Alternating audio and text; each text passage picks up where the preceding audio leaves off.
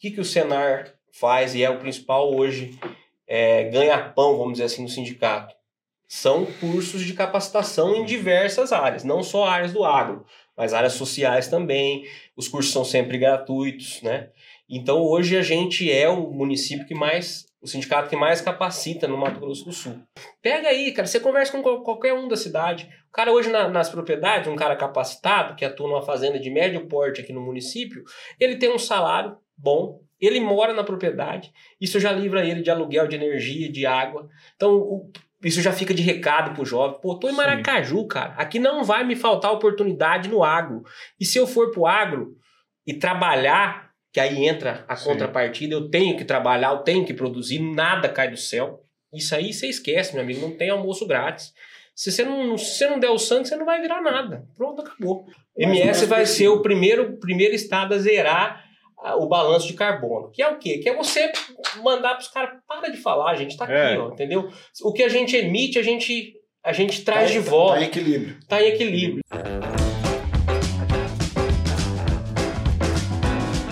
Café Brothers, episódio 63. São 63 semanas, Thiago Tamil. Seja muito bem-vindo. Obrigado, cara. Obrigado. Mas não são 63 semanas, são mais 63 semanas. Por que você tá é... mentindo pras pessoas? Não, não tô mentindo. É que tem uns que não contam, né, cara? Então, tem uns que não contam, é verdade. Seja muito bem-vindo, Álvaro Lanza. Muito obrigado, meu amigo. O nosso amigo Hulk não veio hoje, hein? O Osmar Neto, né? Não veio. Ele tava um tomando uma injeção lá e não é. pôde vir. Um abraço pro Vadinho também. Precisava comprar um iPhone, um carro, fala com ele. uma caixa d'água. Uma botina, né? é um corcel. E tá com nós também o nosso diretor, Tiago Torada. Salve! Oh, ele é o sombra aqui do, do Café Doris. gente, e eu que vos falo, William Xandó. Tudo que dá errado começa comigo aqui, tá, gente? Então, mas vai dar certo, uma hora vai dar certo. Gente, eu quero falar para vocês aqui o seguinte.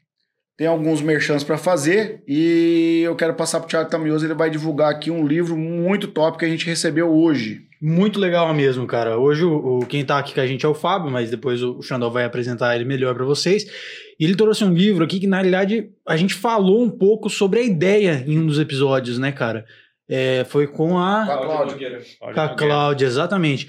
E, cara, eu vi por cima aqui, é um, é um, livro que retrata a história de Maracaju desde os primórdios, né? Desde quando começou as colônias aqui. E, cara, muito legal. Primeiro, porque você não é ninguém sem história. Então, se você tem oportunidade de, de, pegar uma cópia dessa, depois o Fábio vai falar mais como que a pessoa consegue um, um, um exemplar desse leia, porque você está aqui na cidade e se você é nascido e criado aqui assim como eu, o mínimo que você pode fazer é ter conhecimento da história de Maracaju. E é muito legal, cara, porque além de ter, acredito eu, muita informação valiosa aqui, cara, tem muitas fotos antigas. E isso eu acho muito bacana, porque nada melhor além das palavras do que fotos para retratar o passado, cara. Então é vale a pena. Mandou o braço, mandou braço. Aí. Isso aí. E o Álvaro Lanzo vai também fazer um merchanzão aí do ah, é? recebido de hoje aí, nossa aí pessoal mandou pra gente aqui.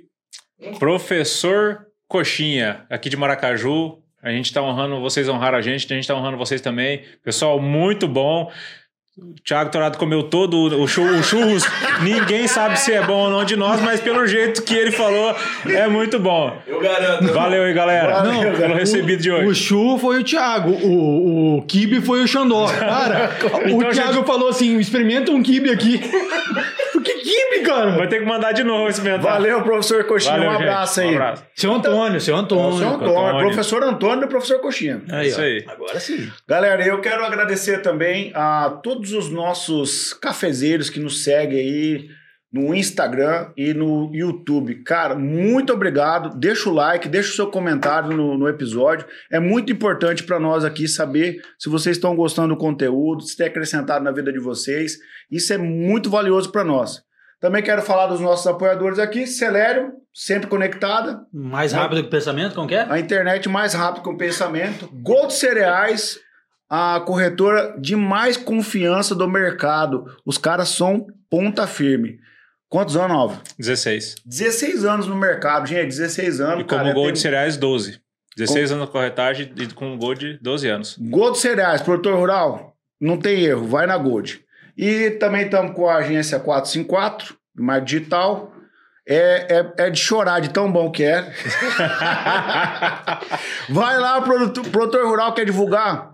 Quer fazer a tua logo? Quer fazer o teu, o teu marketing digital? Conversa lá com o pessoal da 454. Rapaz, os caras têm drone, cara, o pessoal lá é tecnológico. Tudo. Mas- mas- É de iPhone 13 pra cima lá o Não, negócio. é. Não, tem, não tem jeito. Gente, e aí, Estilo Tony Stark. estilo Tony Stark. É isso aí. Cara, vamos lá? Bora. Gente, quero apresentar aqui o nosso convidado. Ele tá até cansado já, tanto que nós falamos aqui já. Backstage foi fervoroso. Feroz. No episódio 63, estamos aqui com Fábio Olegário Caminha. Ele é engenheiro agrônomo, mestre em ciência animal e pastagem, MBA em gestão estratégica do agronegócio. Atualmente ele está como presidente do Sindicato Rural de Maracaju. Casado com a Luciana há 20 anos, ele é o pai, do, o pai da Fabiana e do Lucas. Seja muito bem-vindo no Café Brothers. Ô, louco. Obrigado, obrigado, pessoal, pelo convite, né? De poder estar aqui com vocês, batendo esse papo. É, já na- no backstage aqui já foi bacana, acredito que vai ser, vai ser muito legal. Eu acompanho o trabalho de vocês, eu vi alguns episódios. E estamos aí na luta, né, cara? A apresentação é essa aí mesmo. Então, é, 20 anos de casado com a Luciana, dois filhos, uma diferença de 16 anos entre a mais velha e o mais novo. Planejamento familiar não era o meu forte. Eu era muito novo quando comecei, já estava achando que estava aposentada, apareceu mais um, mais um gurizão aí para alegrar a casa. Mas estou muito contente com a minha família e, enfim, adoro esse Maracaju velho e contente com vocês pela iniciativa, né, de ter um, um podcast nosso aqui, né, raiz, para conversar com as pessoas da cidade, divulgar. Muito legal, fiquei bastante contente com o convite. Ô, beleza. Bacana. Álvaro Lanza, lança braba aí do começo aí já, puxa aí. Fábio, ah, pelo seu currículo, a gente já fica até sem entender tanto, tanta coisa que a gente pode perguntar para você. Mas ah, uma das coisas que a gente quer saber é o que instigou você a ter todos esses esse currículo, essa formação tua. Foi família, foi algum amigo, foi você que sempre quis mesmo ter alguma formação, ou foi curiosidade mesmo? Cara, na verdade a gente tem que voltar um Porque- vou- pouquinho. Eu vou te ver por quê? Porque, pô, um cara em Maracaju tem um MBA, não é, não é, não é curriqueiro isso aí. Cara, não, não. Na verdade, assim, tem a gente tem que começar falando um pouco da raiz, né? Então, eu fui para esse lado da agronomia, né? Eu sou a quarta geração de produtores rurais, né? Da, da nossa família. É, a nossa fa- fazenda é, é aqui em Maracaju. A vida inteira trabalhamos com pecuária. E desde pequeno, para nós, férias era na fazenda e a gente era apaixonado por isso. E pela pecuária, que é é a minha principal paixão, né? Como lá começou lá na infância e até hoje a gente gosta muito da, da pecuária, apesar de sermos agricultores hoje também. Então, na, naquele momento ali da, da, da juventude, né, entre tomar as decisões para onde ir, para onde não ir, meu pai era médico, né, então tinha uma certa não pressão, mas assim, todo pai médico gosta de, de ter um filho que vai suceder ele e tal. É, no caso, eu tenho meu irmão que chegou mais perto, que foi para a linha da fisioterapia, né, o Thiago. Mas eu sempre quis ir para essa área da, da. Na verdade, no momento, no primeiro momento, era até a zootecnia, né? Eu gostava muito mais de boi, a gente não tinha agricultura no nosso dia a dia da fazenda, então as férias nossas era montar a cavalo e, e rodar invernada de pasto rapado, que era o que tinha na, na época lá, né? Então a pecuária também evoluiu muito desde aquela época nossa. E aí eu eh, despertei esse gosto, né? Então, meu pai era um cara que sempre incentivou a gente a estudar, acho que acredito que a maioria dos pais é um padrão, né? Meu pai, como ele tinha uma formação, ele sempre eh, preconizou que a gente tinha que ter uma formação, que era a única coisa que a gente não perderia, era o nosso conhecimento, né? Então, isso aí foi uma coisa que ele bateu muito. E aí, naquele momento ali de definição de, de o que fazer, para onde ir, eu tive uma oportunidade de conhecer né, o, o, o- um projeto que o Luciano Mendes, que é produtor aqui, amigo nosso, tinha acabado de retornar lá de Piracicaba, né? E estava implantando na fazenda dele. Eu era molecão, primeiro, primeiro científico, alguma coisa nesse sentido, científico, e agora eu fui. Caramba. Voltei, hein? Eu primeiro colegial. de E aí o, o, eu visitei esse, esse projeto dele lá, era questão de, de pasto rotacionado, enfim, uma pecuária que não tinha nada a ver com aquela que a gente era acostumado. Falei, cara, esse negócio aí é, é interessante. E aí, conversando com ele, ele, ele deu essa dica, falou, cara, se você quer seguir nessa linha de, de pecuária, né, de, de produção animal, é, eu te recomendo você fazer agronomia lá em Piracicaba, que tem um departamento de zootecnia forte, eu fiz lá e tal. No caso é Exalc. A Exalc, a Exalc. E aí, daquele momento em diante, a gente já começou essa, essa, vamos dizer assim, trabalhar para isso, né? Falei, e aí meu pai, um cara que me ajudou muito, sempre incentivou, ele achou que se eu ficasse aqui, eu era um cara que era muito Maria vai com as outras, assim, entendeu? Se eu tivesse com uma turma que puxava para estudar, eu estudava. Se tivesse uma turma que puxava para tomar cachaça, eu era bom também. E meu pai, né, naquele momento ali, ele falou: Eu acho que seria interessante você já ir para São Paulo, se preparar para fazer um vestibular que era um pouco mais concorrido dos que tinham aqui, né? E aí eu fui, dei uma sorte muito grande de, de ter uns primos que já estavam lá no interior de São Paulo, me acolheram muito bem e numa pegada de estudar muito. Então, o ano que eu mais estudei na minha vida foi o meu terceiro ano para poder entrar em Piracicaba. Aí entrei, aí lá em Piracicaba já não foi tão linear assim a, a passagem, né? Primeiro ano de faculdade, é. depois você dá uma perdida no mundo aí, mas enfim. É, e eu sempre gostei de conhecimento, né? A gente é, voltando aí à tua pergunta. Então, aí eu fui para lá. Lá você é um mundo diferente, né? Uma faculdade que te oferece muitas oportunidades, né? É uma, uma referência é mundial, né? Exalc é considerada a quarta ou quinta melhor universidade de agronomia do mundo, né? Então tem, é um, tem um peso. É. é, porque o Brasil ele é ele é a grande potência da agropecuária tropical, né? O Brasil se desenvolveu, né? A Embrapa, tudo que foi construído lá atrás e as universidades. Então, a gente, quem dita o mundo tecnológico de agricultura tropical é nós, né? Somos nós. Ô Flávio, fala um pouquinho dessa, da, desse, tipo assim, que a Exalc é uma referência, né, cara? Todo mundo sabe, né? Você falou Exalc, pô, o cara já, né? O cara...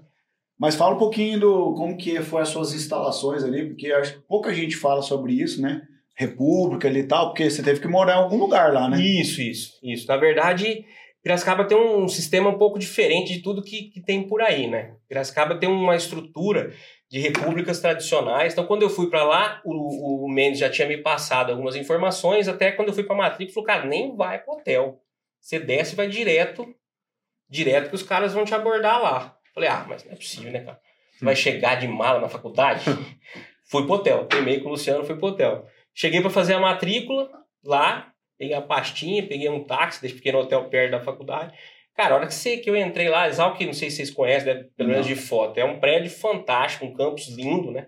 Você entra assim, tem uma, uma alameda de, de palmeira, assim, e você dá naquele gramadão central, um prédio antigo, muito bonito. E, cara, aí arrepiou. E a hora que eu olhei assim, cara, tinha, sei lá, uns 500, 600 caras, Bar. cada um com uniforme de uma república, para te recepcionar lá, entendeu? Ô, louco, aí mano. o cara chegou, você é bicho, você é bicho. E eu com uma pastinha vermelha, com aquela cabeça careca, né? Falei, cara, sou bicho. Uhum. Ah, então vem cá, vou te explicar. E aí os caras vão contando toda a história, como é Teve que funciona. Trote? Puta. bastante, cara, bastante. Desse bastante. Te... Ah, por a recepção era pra saber. É, na verdade lá, cara, é um ambiente é, interessante, porque assim, ela era uma muito famosa por trotes tal. Na minha, na minha época ainda tinha, tava num período já de transição, tava uma turma reduzindo um pouco a mão, tinha morrido aquele. Não sei se você lembra do japonês que morreu era da farmácia. Morreu um japonês num trote um ano antes que o nosso. Um afogado? Né, na Universidade de São Paulo. É, afogado, bêbado, não lembro bem a história Caramba, do japonês. Mano, e, aí, a, e aí despertou um, um, alerta com relação ao trote. Então a USP estava, no meu primeiro ano, foi muito tenso, assim, de essa questão de trote. A turma marcando pesado, mas a, a Exalc tinha os trotes, principalmente na, nas repúblicas e tal. Só que, cara, assim, você chega lá, eu, eu sou um cara que me entroso, fácil, entendeu? Então não tive nenhum problema. Cheguei, pessoal me levou, fui almoçar numa república, aí já tinha uma coincidência lá, que era um cara que conhecia alguns parentes nossos aqui de Maracaju. Ah, mas você é fulano, o seu Arino legal. Puta, aí pra minha mãe já foi bom. Eu falei pra minha mãe, eu falei, mãe, ele é filho da Cláudia tal. Já, já tinha uma, alguém para poder. Porque naquela época a gente não tinha isso aqui, né, cara? Naquela época era. Boca a boca. Porra, né? era boca a boca. Você ia pra lá sem comunicação. Ligava de noite, de telefone. Orelhão, não é tão longe, isso tem 20, eu entrei em 2000 na faculdade, 22 anos, isso aí. Mas não era esse nível de toda hora você tá comunicando é. com alguém, né? Então era mais, mais complicado um pouquinho. E aí, é, lá funciona assim: você tem até 13 de maio, que coincidentemente é a libertação dos escravos, é a libertação dos bichos lá. Então até 13 de maio você não, é, você não paga, você não paga a república. Então você pode rodar, a gente chamava de estágio, você vai rodando nas repúblicas e se encaixa naquela que você se identifica Bem mais. estilo americano mesmo. Isso, exatamente. É, é uma, tipo, aquelas fraternidades que eles chamam lá. Então eu, pô, vai daqui, vai dali, rodei umas três repúblicas para conhecer, acabei achando a minha. Como é que é, é o nome da tua? É a minha chama, é, existe até hoje, é República Jacarepaguá. Eu vi uma foto que você postou recentemente. É, a melhor que há. Já fala o nome. Ah, Jacarepaguá, é, a melhor que há. Ela, tá, ela é de 1955. Caramba. Então, desde 55, entra e sai morador todo ano, né? Então, a gente, quando eu, quando eu entrei em 2000, a gente morou em nove, uma casa bacana pra caramba. Pra fazer malas artes é o lugar que tinha, né? A casa nossa tinha... Ela, ela era terra em cima e descia para baixo um era o furdunço, né? Tinha um, tipo um sótão ali, pautorava, cara. A gente aproveitou bem é, para falar um português. E aí, dentro da Exalc, você vai. É, fui para essa república, né? Até hoje ela existe. A gente tem um encontro anual, todo terceiro final de semana de agosto, a gente se reúne lá em Piracicaba. Ficamos dois anos sem reunir, reunimos agora essa, essa foto que você comentou. Então lá nesse, a gente tem cara que é formado em 58, então a gente tem senhores de 80 e poucos anos que ah, vão tá. lá, canta musiquinha com a gente, fala legal, besteira cara. pra caralho. É, legal, é muito cara. massa, cara. E... Nem sabia que existia isso no Brasil, mano. Pois é, é um negócio que é pouco divulgado, assim. É, na verdade, a Exalc é, é a única que, é que tem a, essa é filosofia. a cultura dela é, é, diferente, né? É.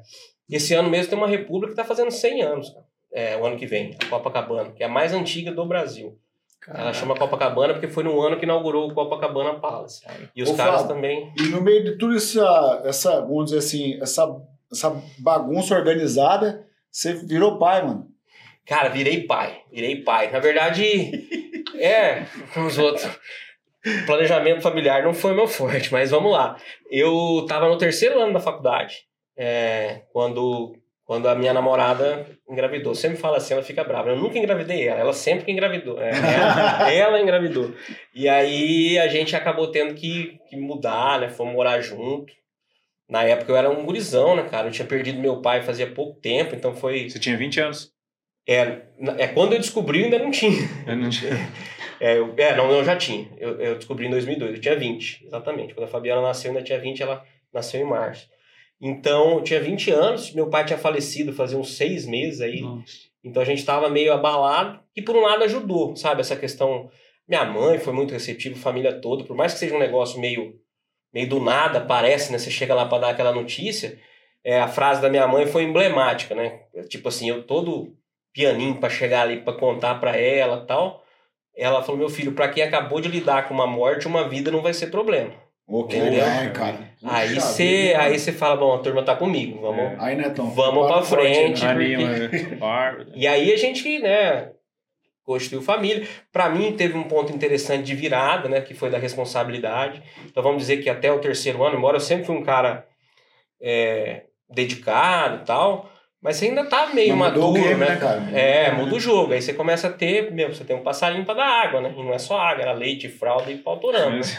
então foi, foi interessante essa virada. Também, é, coincidentemente, o curso começa a melhorar, né? Porque todo primeiro e segundo ano é meio travado, né? Mesmo na, na agronomia, a partir do terceiro ano que você vai você vai fazer as matérias que você foi lá para fazer, né? E aí, tão coincidentemente, foi uma virada de chave muito legal. E aí eu fui, fui para cima e fui fazer, fazer os estágios e, e participar mais com, com afinco com relação assim, aos estudos. Eu sei que você não é o primeiro, eu, é, não vai ser o último que aconteceu, mas é, nesse momento tem muito. Eu queria que você desse um recado para os jovens que estão passando por isso aí, cara. Tipo, do nada se tornou pai, porque é uma experiência que eu tive também. Mas enfim, eu queria que você mandasse um recado para a galera que está aí agora, tipo, aconteceu de engravidar. Manda um recado pra essa galera aí. Pra, cara, porque não... assim, ó, antes de você falar, a pessoa pensa em abortar, cara. É. A não, pessoa pensa... os indecisos, tipo assim, agora eu caso ou compro uma bicicleta? Cara, eu não, acho que você tem é... que ser muito é. franco, entendeu? A, a, responsabilidade do filho, ela é tua. Entendeu? Aquele momento ali, ela é tua. Entendeu? Se, se você tem certeza que o filho é teu, ele é teu. Ah, mas e a, o relacionamento? Eu me perguntava muito, entendeu? Será que a gente vai conseguir construir uma família? Mas nós vamos tentar. E foi o que a gente fez. Eu e minha esposa, a gente tinha uma relação de muitos anos ali, mas eu também sempre querendo fugir de um compromisso, até porque estava na faculdade e tal. Você é novo, você sabe como é que é. Né? Então, quando a gente, ó, putz, né, engravidou, a gente sentou, tem um restaurante lá na Rua do Porto, Piracicaba, nós sentamos frente a frente, um com o outro, e falamos, vamos tentar? Decidiram. Decidimos, entendeu? E aí, cara, uma coisa que soma muito é família, porque você não tem condição financeira, às vezes, de, de, de, de, segurar uma, uma casa, porque aí a gente morava, tanto eu quanto ela morava em República, tinha uma, uma limitação de grana, que era Ela a também mesada que mandava. Ela também ela era da minha turma. Era da mesma turma, formada na minha turma. Então, assim, a gente teve essa, essa, essa questão de, de Diálogo. querer, entendeu? Esse eu acho que é o primeiro ponto. Cara, filho é uma benção, né? Então, assim, por mais que talvez não fosse o momento, cara, você fica apaixonado no, no, no instante que você Pega no colo. tem a notícia, depois você pega no colo, muda completamente sua maneira de enxergar o mundo, né? Você, você passa a não mais pensar só em você, né? Você pensa sempre nos seus filhos, vocês todos, todos não sei se todos são pai aí, quem- É, Não, quase todos. quase todos. É. Mas é uma, é- cara, pra mim é, o- é o que eu mais curto na minha vida, entendeu? São meus filhos. um recado pra galera E se assim, decidir tentar. Eu acho, na verdade, não é tentar. Você tem que, você tem que primeiro você recebeu uma bênção de Deus, entendeu? O filho é teu. O jeito que você vai relacionar com a esposa, ele pode ser complicado. Você pode não ter uma relação legal, mas a responsabilidade do pai é criar o filho, é estar junto com o filho, mesmo que não seja na mesma casa, respeitando as individualidades. Ah, eu tive um, um momento só com alguém e gerou um fruto. Porra, vamos vamos ver como é que a gente vai fazer. Talvez nós não vamos conseguir morar junto, conviver, mas, pô, filho é meu, eu quero participar, eu preciso estar junto com esse moleque, preciso estar junto com essa menina ao longo da vida. A gente está vivendo um momento. é, todo mundo fala, é, sempre foi difícil criar filho, mas agora é muito mais. Eu acho que vocês têm essa percepção. Né? O que passa por aqui, né? Ah, e, o, e o criar nem é tanta dificuldade. A dificuldade é educar hoje. Né? Exato, a maior é, a gente fala criar, mas é isso, É. você, você ter um filho que pense como você, que. Siga a linha, pelo menos. exato, exato. Sigam a é, linha, né? que, é- que, que foi transmitido para nós, né? Sim. Pelos nossos pais. Então a gente tem uma responsabilidade de transmitir. Né? Então acho que isso daí. Então, assim, receba o filho, é uma, é uma bênção de Deus. Eu acho que nem cogito essa, essa palavra aí, não gosto nem de falar, sabe? Tem alguns casos que realmente é complicado e tal, mas filho é uma bênção. Eu acho que é Pô, por aí. legal. E aí, gurizada, é, que, que aconteceu isso? O filho é tua responsabilidade. É. Você, você vai amar ele naturalmente e você vai fazer tudo por ele naturalmente, a menos que você tenha um coração de pedra. É o que eu, eu consigo passar. Então não fuja da responsabilidade, entendeu?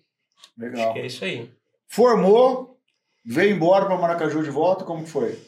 Cara, na verdade eu até tentei. Eu até tentei. Eu sempre fui, fui apaixonado pela nossa região, sempre quis trabalhar aqui. Achava que o nosso primeiro momento, como a gente era pecuário, a gente tinha perdido meu pai, a gente acabou arrendando boa parte da fazenda, né? Porque não, não conseguimos tocar. Meu pai era um- médico, é, no auge da profissão, estava investindo na fazenda. E aí, quando ele morreu, a gente é, perdemos a nossa principal fonte de renda da família. Então a gente não conseguiu tocar o nosso negócio naquele momento. E uma das decisões mais acertadas que nós fizemos foi de, de arrendar a fazenda. Naquela época não, não era esses arrendamentos de hoje que a gente paga, né? era um arrendamento que o pessoal estava desenvolvendo na época, mas foi o suficiente para a gente chegar até o momento de, re- de retornar à fazenda. Então, quando eu formei em 2004, e eu formei nessa linha de trabalhar com pecuária, é, na verdade, no meio de 2005, eu, vim, eu fiz estágio aqui. Meu estágio de conclusão de curso foi lá, na, lá no Mandi, na fazenda do Mandi. E era com integração lavoura-pecuária e tal. E que foi no, foi no, no meio de 2005. É, em outubro de 2005, a gente teve um foco de febre aftosa aqui no Mato Grosso do Sul. Não sei se vocês vão Eu lembrar lembro. disso. Eu lembro. E isso foi muito prejudicial né, para o estado como um todo e principalmente para a pecuária. Então eu tinha acabado de formar, eu estava com a minha esposa e a minha filha lá em Piracicaba, a Luciana estava terminando. Né? Aí eu fiquei seis meses trabalhando com, com, com a Agroexata, que é uma empresa que é, os sócios são meus amigos e eu estava trabalhando com eles e acabei retornando, cara, para Piracicaba. Falei, cara, eu vou ficar aqui. A gente ficou seis meses batendo porteira sem conseguir fechar um projeto. É, e aí eu voltei para fazer um mestrado. Eu tinha um, tenho um professor que eu trabalhei a vida inteira lá, que é o professor Sila, né, que é uma das referências aí em, em, em manejo de pastagens no Brasil. Estava começando uma turma de mestrado. Eu fiquei seis meses como ouvinte, fiz o processo seletivo e aí fui fazer o mestrado. Mas até para fugir, não era minha praia ser um pesquisador, mas foi mais para fugir daquele momento. Falei, cara, minha esposa está aqui, minha filha está aqui. É, naquela época não tinha. Era tudo mais difícil, né? Tinha uma cê- bolsa pra Tinha, do mestrado tinha. Era uma bolsa que no começo a gente rachava em três, tinha, porque não saía a bolsa de todo mundo, era bem é, regrado. O que me mantinha lá era aqui, né? A fazenda tinha um, uma porta que me segurava lá. E aí a, a minha esposa terminando de formar, né? Então ela, ela deu uma atrasada no curso por conta da gravidez e tudo mais. Falei, cara, eu vou voltar. Minha filha com três anos, toda vez que eu viajava pra cá, ficava quase 15 dias sem ir, e ela ficava doente, porque você vive quatro, cinco dias intensos, aí você sai, você sabe como é que é. Verdade. E aí eu falei, cara, eu vou voltar, vou fazer um mestrado, foi, foi excelente, aprendi muito, né? Você- o mestrado você se aprofunda muito, né? E a faculdade é tudo muito dinâmico, né? Você... Todo mundo sai da faculdade com um monte de medo, né? De, de, de- Pô, parece que eu não aprendi nada, parece que eu não sei nada. E o mestrado você aprofunda, né? O mestrado você vai para além, porque os caras te cobram de uma maneira diferente, né? Então foi muito legal essa experiência. É, aí eu tive um negócio interessante, que enquanto eu estava escrevendo meu mestrado, acho que eu nem abordei com vocês no, no backstage, o meu sogro, ele é português, era português, já faleceu. E tinha uma padaria, tem uma padaria, a gente tem uma padaria hoje, até hoje lá em São Paulo, e num determinado momento que eu estava meio ainda sem saber, estava terminando de escrever meu mestrado, ele fez o convite para a gente ir para São Paulo trabalhar com ele Na na padaria. padaria. E a minha, minha esposa é filha única, né? E a gente foi para lá. É, ficamos um ano e três meses. São Paulo é uma cidade muito desafiadora para quem é, é da raiz aqui da gente, né? É, para quem nasce lá tá tudo certo. É. E também eu tava num ramo que não era o meu. E esse ramo de padaria aí eu respeito, porque é punk, cara. É punk. Mas foi uma experiência legal, me agregou muito na, na questão de convivência. Depois que eu virei gestor aqui na fazenda, de, de relacionamento com, com o pessoal. Tava sendo moldado na paulada. Cara, na paulada. São Paulo era punk, mas foi uma experiência legal. Eu acho que hoje a gente, meu sogro faleceu, a gente tem ainda um negócio lá, é um sócio que toca, né? O negócio da minha esposa. É, mas eu tive a certeza de, de, por ter tido essa experiência, que eu não, não queria ficar lá. Que lá podia, podia ser muito feliz, talvez financeiramente, mas não com a qualidade de vida. Realizado. É, realizado, né? E a gente, com todo, toda a formação, preparo que a gente quis, buscou, né? Você também. Aí acabou pesando, aí a gente voltou, aí eu vim para o MS já em 2010, né, para começar aí minha carreira de fato, aí já com mestrado na mão e tal, e aí já tinha mudado a chave, né, já, já tinha, a agricultura já tinha começado a avançar, e fui trabalhar em projetos de integração lavoura-pecuária, fazendo sempre a parte da pecuária, e aí voltamos mesmo para o negócio, e aí em 2013 eu comecei a conciliar a agroexata, que era onde eu trabalhava, com a fazenda. Né? A fazenda a gente foi retomando, primeiro na questão da pecuária também. Né? Na verdade, em 2011 a gente começou com a pecuária, em 2013 foi a primeira safra nossa. Miudinho, planejadinho, medo de conta que nós tínhamos, rapaz do céu, pensa num homem que tinha medo de conta. Criado no sistema do meu Rosaú, banco, né? porque a, os exemplos que eles tinham lá eram muito claros, né? Porque um monte de vinha e tomava tudo. é, e, e naquela época tinha muito disso, né? O pessoal perdeu, perdeu fazenda, né? E geralmente eles lembravam sempre dos casos de insucesso, né? É. Ninguém... E era normal. Então minha mãe mesmo tinha uma versão. E aí a gente Botava foi... medo mesmo. É, como você vai ganhando conhecimento, entendendo a região, vendo os riscos. Aí a gente começou lá em 2013 é, um projeto de integração nosso. Aí nós começamos a fazer a, a nossa agricultura, tudo assim, mínimo investimento, entendendo como é que é, passo a passo. E no, no ano passado foi quando nós retomamos e hoje 100% da área nossa está na nossa mão. Então foi um negócio bem medido, sabe? A gente tinha muito medo, é um, é um perfil nosso, né? Conservador, não tem aquelas loucuras, não. E aí vim para esse Maracaju maravilhoso. Então desde 2010 eu tô mais intenso aqui, né? Indo. Eu moro em Campo Grande, a família mora em Campo Grande, mas eu toda semana tô aqui administrando os negócios da família. Cara, como é que você foi, essa jornada toda aí e tal, beleza? Como é que você foi parar no sindicato rural, cara? Presidente do sindicato rural. O cara Cara. de São Paulo, o cara da cidade grande e tal. É, na, na verdade, o que, que acontece, Xandó, assim, de uma maneira geral? A gente tem uma. um- Eu até comentei com vocês isso. Eu acho que o Maracaju, uma das coisas que diferencia é, a nossa agricultura é, são as pessoas que estão envolvidas. Né? Então, desde de lá de trás, esse núcleo de, de produtores rurais de Maracaju são produtores diferenciados. Né? Não tem como a gente, quando você compara com as outras regiões, quem conhece de agricultura sabe isso. por N motivos, e um deles são as pessoas.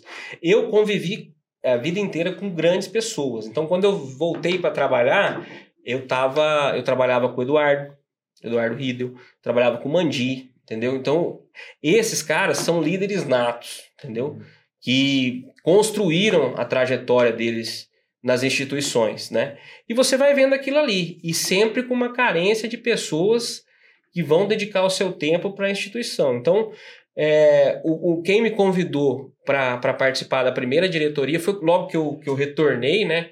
Eu comecei a estar mais, mais ativo aqui em Maracaju, foi o Juliano Chimaidec, que me, me trouxe para a diretoria dele, para eu entender como é que era, participava relativamente pouco, mas fui entendendo a importância das instituições. Né? Na verdade, isso é uma coisa que é, a, pouca gente dá valor. Né?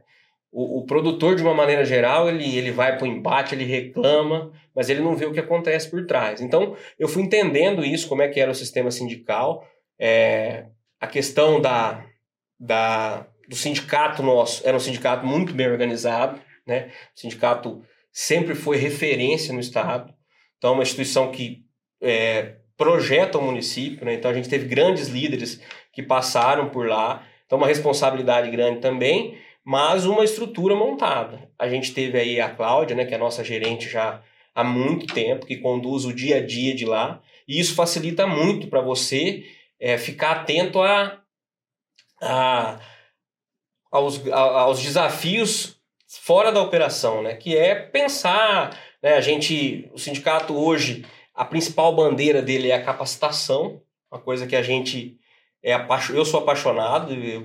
Para quem não conhece, o que, que, especificamente o sindicato faz hoje? Então, o sindicato ele é o representante da classe produtora. Esse é um, então ele representa a classe perante os outros é, me, é, membros da sociedade em todos todas as demandas. Né? Então a gente participa de conselho, a gente está é, participando do dia a dia da sociedade como uma, uma sociedade de classe, como se fosse uma OAB, entendeu? Alguma coisa ah, nesse entendi. sentido. Né? Assim, a OAB é mais organizada, está mais focada em advogado. É, tem uma classe específica. Os sindicatos são os produtores rurais, de uma maneira geral. Né? E ele é balizado na Confederação Nacional, que é a CNA, né, que tem o SENAR, que é o Serviço Nacional de Aprendizagem Rural. E aí a FamaSul também e o Senar MS. O que, que, que o Senar faz e é o principal hoje é, ganha-pão, vamos dizer assim, no sindicato? São cursos de capacitação em diversas áreas, não só áreas do agro, mas áreas sociais também. Os cursos são sempre gratuitos, né? Então hoje a gente é o município que mais, o sindicato que mais capacita no Mato Grosso do Sul. Que assim, Álvaro, eu, eu, eu, ouço, não sei se você tem hábito de ouvir rádio, Thiago. Não. Mas eu ouço bastante rádio no deslocamento para fazer durante, os dia, durante o dia, né, cara? Um dia eu tô ouvindo curso de cato rural para fazer doce de leite. falei, o quê? É isso aí. Doce de leite, mano? Tá. E é gratuito. falei, uai, corte e costura. Tal não sei o quê. Curso não sei o quê. Curso não sei o quê. Um dia eu falei com a Cláudia, eu falei, Cláudia, é que... Xandó tem mais de 300 cursos, cara, de capacitação no, no, no disponível. disponível. Pô, mas a população sabe disso? Eu falo, cara, é, sabe, dá, dá bastante. Dependendo do curso, cara, é. anuncia hoje, amanhã não tem mais nada. É, na verdade é o quê? É uma maneira de retribuir, né? Eu acho uhum. que é o, a grande. É, a gente tem essa filosofia de devolver para a sociedade, Putz, entendeu? Cara. E aí você falar de capacitação hoje, no, no, mundo que a gente vive, né? O dinamismo que é a agricultura, você trabalha com tecnologia, você sabe. É, então, você oferecer de forma gratuita, então, dentro das fazendas, então, às vezes, aquele produtor pode chamar um curso, um curso de manutenção de máquina, por exemplo, que o cara pode levar lá para dentro, entendeu? Para a equipe dele. Tudo isso é via o Senar, que a gente paga uma taxa, importante sempre falar, tem um 0,2 em cima da produção, que é da onde sai o sustento, que para poder isso. bancar essa estrutura toda. E eu não sei de falar números assim, mas é impressiona. Hoje a gente tem um sistema legal também que veio. Então, além do, do, dos cursos, que são esses cursos menores, de dois, três dias de duração, que envolvem N áreas aí da. Tanto muitos focados para a produção, que é o principal intuito, mas muitos também na questão social. Que é isso, capacitar, questões financeiras, tem um curso muito legal para as pessoas aprenderem a lidar com o dinheiro, sabe? Que tem bastante saída, assim, é um curso que abre e enche turma. A questão de normativa, que é uma coisa que cada vez está mais pegando no campo de segurança, de trabalhar com defensivo, trabalhar com uma altura. Então o cara tem que estar tá com isso, até para ser dependendo de vaga. O cara não te contrata, você não tem um curso de, de NR, né? Que a gente faz muito aí via sindicato é, gratuito. E ali, além disso, a gente tem um curso técnico em agronegócio, né, que o, o Senar oferece, ele é semi-presencial, então ele tem É aulas... quase o carro-chefe hoje do. Ou não, esse curso do, do, do técnico. É, cara. é tem, tem bastante turma, tem acho que umas seis turmas aí, são seis Caraca. semestres, né? É o que eu mais ouço. É, esse. e aí a faculdade, agora a CNA lançou para esse ano, a faculdade CNA, que é ensino à distância, mas regularizada pelo MEC, são cursos mais voltados aí para gestão, mas é bem interessante, gestão Caramba. de pessoas. Isso é gratuito também. Gratuito. Não, a faculdade tem uma mensalidade mínima, tipo 160 reais, negócio Mas é bem. acessível, né? É, acessível, acessível. E a, a devolutiva para o nosso produtor, que começou faz pouco tempo, deve ter uns 3 ou 4 anos, que são os projetos de assistência técnica. A gente chama de ATEG, que aqui em Maracaju está rodando bem legal. Que um é o Soja Plus, que foca em, em- em orientar, é um programa de orientação com relação à estrutura, à segurança do trabalho. Então, tem um, tem um uma- na verdade agora é um, um casal, o Rafael e a esposa dele, que rodam aqui. Aí tem a Bovino de Corte, né, que é o Gustavo, que atende produtores aqui, buscando sempre melhorar Caramba, a é, gestão. uma, é uma mega estrutura, cara. Cara, é, é, É bonito coisa- de ver. Assim, a gente busca fazer, né? E o nosso sindicato é referência nisso. A gente consegue realizar muitos cursos, né? Sempre tem procura, as vagas são, são completas. E isso gera uma receita para o sindicato, né? Ô, Fábio, eu quero fazer uma pergunta para você. Falando de sindicato, é, você que já é de uma geração, já está com 40 anos, é, você, o Xandó já tá ali, tá? O Xandó tá, tá pau a pau, hein, velho? Alguns caras, Ah. eu sou tão novo, os caras ficam entregando idade. eles- É, é, você, como você vê essa estrutura, cara, essa estrutura toda que vocês entregam hoje como sindicato? é, você vê muitas pessoas passando por ali e às vezes só passa. E como você enxerga isso aí? Porque a gente veio de uma geração que nem tinha toda essa estrutura e passava, um, passava um, um, um, um pôneizinho arriado ali, nós já montava na trás e ia pra cima. E hoje a gente vê essa facilidade e as pessoas, às vezes, essa oportunidade, elas pegam na mão e desperdiçam ela. Cara, eu acho que é um, é um grande desafio da nossa sociedade, de uma maneira geral, para para não ficar só no agro, né? Sim. Assim, que é essa questão de, de formar pessoas e as pessoas darem o segundo passo, né? Uhum. Então, acho assim, é, a, a minha visão é que, primeiro, um pouco é da pessoa, Sim. né? Tem muita, muita pessoa que... É, tem 20% do mundo que é refúgio, meu amigo. Não adianta você Não. mexer, É, entendeu? não Vai- quer. Não, Pareto quer. não vai, cara, Não não, quer. vai, né? E aí você vê essas políticas assistencialistas e tudo mais que vem, tem, tem uma turma que não quer nada Dificulta, com nada. é. Isso aí dif- dificulta muito.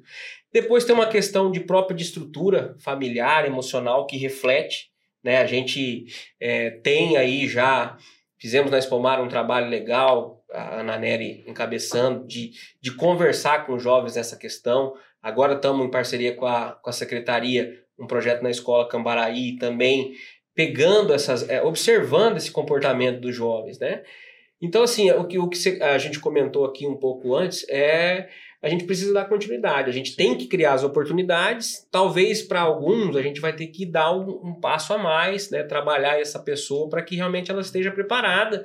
E num dinamismo, né, cara, que a gente vê aqui no, no nosso no nosso meio, aí voltando um pouco mais para o agro, mas em todas as, a- as atividades, que é a tecnologia chegando, entendeu? O Xandó Uhum. tá aí, trabalha com tecnologia. Então hoje, cara, não adianta, se um operador de máquina não tiver uma noção é, de, de piloto automático, de é, GPS, se localizar no Sim. mundo, meu amigo, acabou. Então, assim, do mercado. é uma coisa que a gente vai buscar sempre, capacitar, eu acho que é a grande bandeira. Com quem você conversar, em qualquer setor que você conver- conversar, o maior desafio é o quê? Pessoa. Né? E aí essa geração, o que eu falo assim, não falando que a nossa geração, a nossa geração não teve tanta tantas Acesso, né? é, distrações, né? Porque você fazia o quê quando você era pequeno, novo, nessa época de formação? Eu fazia duas coisas. Era estudar e jogar bola, que era o que eu gostava de fazer. Depois mexi com laços, tinham as coisas assim. Hoje esses caras ficam aqui, ó, bicho. Entendeu? Você, E tem o mundo. e tem um mundo aqui, cara. Então, como é que você vai controlar isso? Entendeu? Então, isso aí é o, é o que eu acho que é o grande desafio nosso. É a turma voltar, entender o papel no mundo, né? Você tem que entender seu papel no mundo. O que, que você. Pô, eu preciso ser alguém, né? Você primeiro você tem que ter um pai te falando isso, que é o que você comentou. Você precisa ter É uma uma estrutura que muitas famílias não têm, infelizmente. né? Infelizmente. É isso, mas eu acho assim, pensando é, nessa questão, é isso que a gente começou a trabalhar. É trabalhar mais essa questão também de, de, de condições, de emoção, para poder o cara realmente, porra, bicho, eu vou, vou fazer valer, Dá porque start, eu nasci, né? velho, tô fazendo só peso aqui, não É, vai. e, eu, eu quero dar uma ênfase nessa parte, porque é o seguinte: você que não é de Maracaju, você é de outras cidades, você diz que quer fazer a diferença. é, eu acho que esse é um modelo que tem que ser seguido. Você dizer que vai fazer, que vai devolver para a sociedade, você tem que realmente fazer isso. O que, que é?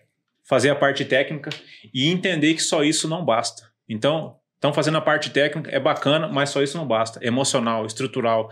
Isso que é realmente querer devolver para a sociedade. Não só falar assim, montar um negócio lá e falar assim, ó, tô devolvendo, tá lá. ó. Não, É, você realmente entender no passo a passo e entregar o que é preciso. Né? É, eu acho assim, é, para fechar esse raciocínio aí, pensando aí como uma instituição, um sindicato rural. Né? Então a gente hoje está na principal cidade do agro do MS, né? temos condições de produção que poucas cidades no Brasil têm. Né? Temos um povo, que eu já comentei aqui, diferenciado, que foi buscar, que instalou a, a nossa querida Fundação MS aqui, que gera uma tecnologia direta para o produtor, na nossa cara. Na então, veia, é só né? se o cara não quiser fazer. Né? A fundação é um negócio que eu sou apaixonado. Entendeu? O que a gente produz aqui e a, a rapidez, né? Porque eu vim, eu fiz pesquisa na minha, no meu mestrado, mas era uma pesquisa que não chegou. assim, ela, ela demora para chegar. Você demora dois anos para escrever uma, uma dissertação. Aqui na agricultura, bicho, esses caras da fundação é instantâneo. E o jeito que, o, que, que eles trabalham, essa questão de difusão de, de resultado. Então, isso já, no- no- já nos coloca num, num- diferencial. frente do game. Na frente, na frente total. Quem tá junto com essa turma tá na frente. Você pode olhar. Mesmo dentro do município, você consegue identificar isso aí. E aí, então, a gente tem que retribuir. Aí você pega uma instituição igual a nossa, né? Que vem fazendo o trabalho dela. Nós temos um projeto lá interessantíssimo, não sei se a, não lembro se a Cláudia comentou, que é o projeto de ecoterapia, né, cara, que é um negócio que o sindicato, numa parceria com a prefeitura, né, oferece, Devolve para a sociedade. Nós estamos querendo ampliar. Então, assim, passaram por lá ao longo desses anos, e aí a responsabilidade de você estar nesse cargo, pessoas que quiseram contribuir e retornar para a sociedade, entendeu? Além de, de, de representar o produtor rural. Porque o produtor rural quer o quê? No final do dia? Quer uma sociedade melhor.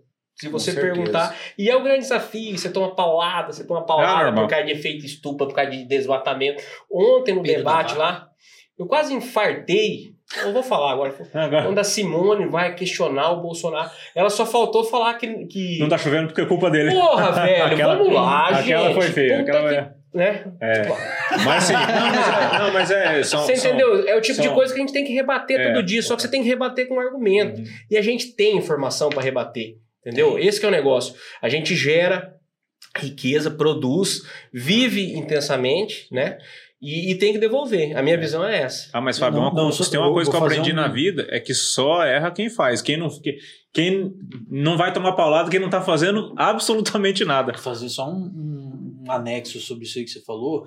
A época do agro de rebater esse tipo de, de argumento com é, informação empírica já foi. Cara, hoje a ciência no agro é absurdamente forte, cara. Tem dados embasados de tudo que o cara pensar, de, desde de, de criação de abelha até plantação de mandioca. Os caras sabem Cara, de tudo. na verdade, o que virou é, essa questão. é, hoje tá- nós estamos num, num momento de politização de tudo, né?